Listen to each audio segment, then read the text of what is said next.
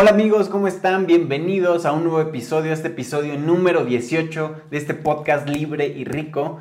Y vamos a entrar rápido en materia y vamos a hablar de una pregunta, de un tema que muchos emprendedores, muchas personas tienen. Y la pregunta que me hacen muy a menudo es ¿cuánto dinero necesito para emprender o para iniciar un negocio? Te quiero decir una estadística rápida. 9 de cada 10 personas creen que necesitan cientos de miles de pesos, cientos de miles de de dólares a veces o millones de pesos para poder emprender.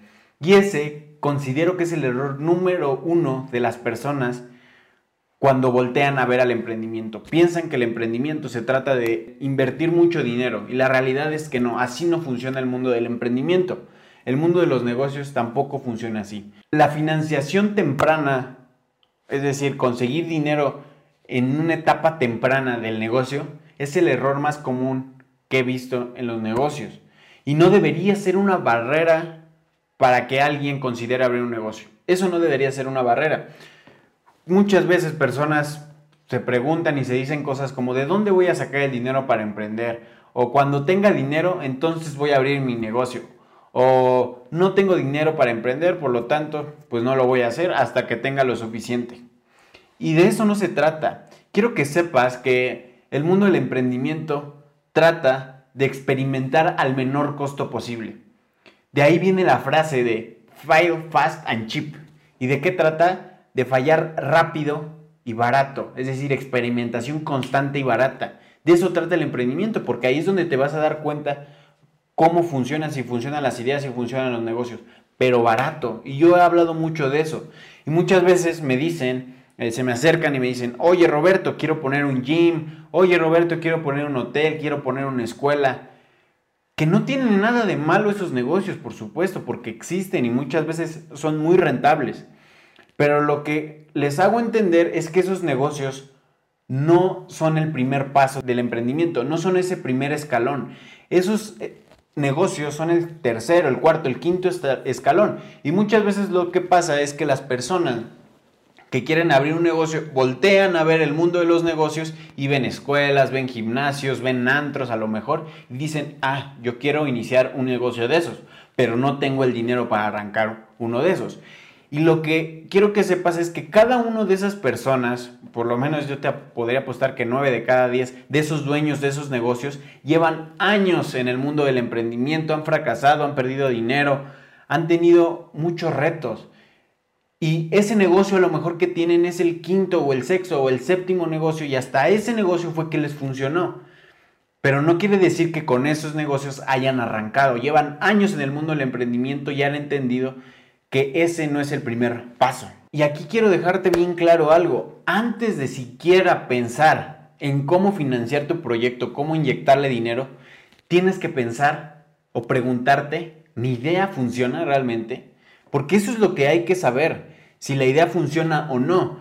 Lo que debes saber o investigar es saber si el mercado la quiere. El mercado es el que te va a pagar por esa idea, por ese producto, por ese servicio.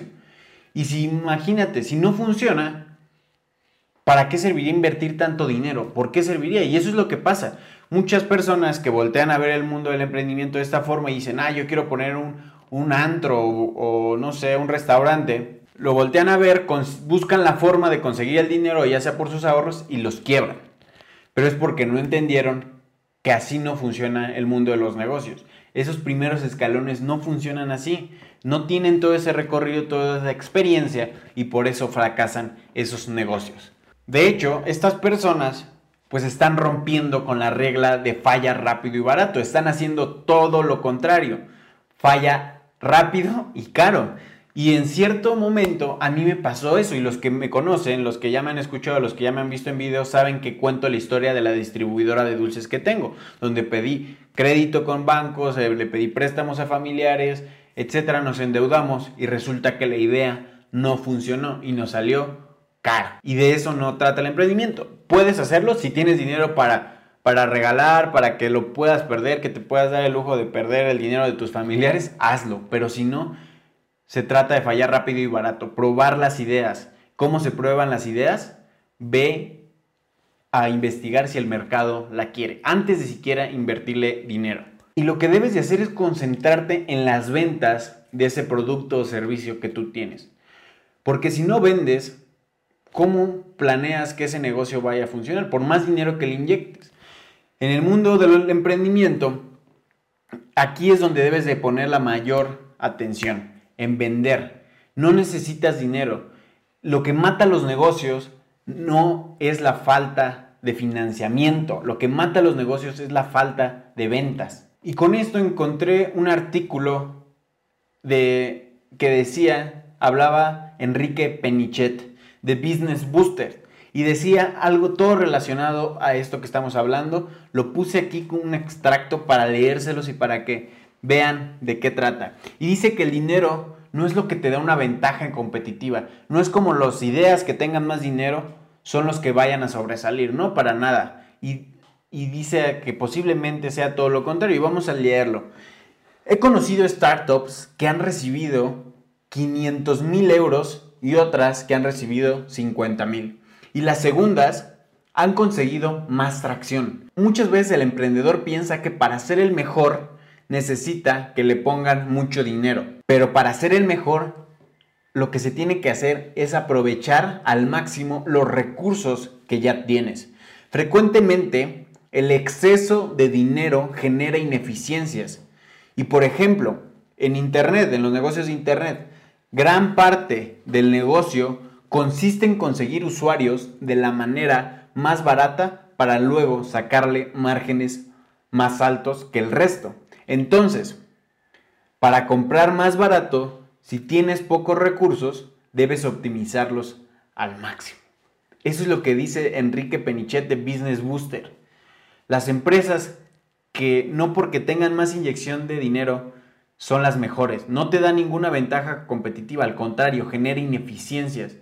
En cambio, las, las que tienen menos acceso a dinero, los que no tienen dinero, tienen mejor administración de los recursos que ya tienen, tienen más eficiencia en eso y de eso se trata. Y la lección aquí, vamos a la lección de este episodio y con lo que los quiero dejar. Deja de ponerte el pretexto que para emprender necesitas dinero. No es cierto.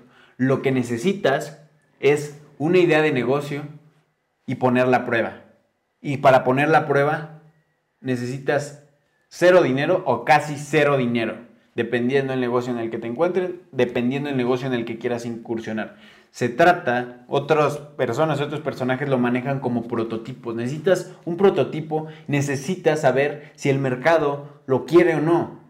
Muchas veces inviertes a, imaginemos a este producto, le inviertes todo el dinero, pides préstamos, pides, eh, te con, con familiares, con bancos, etc.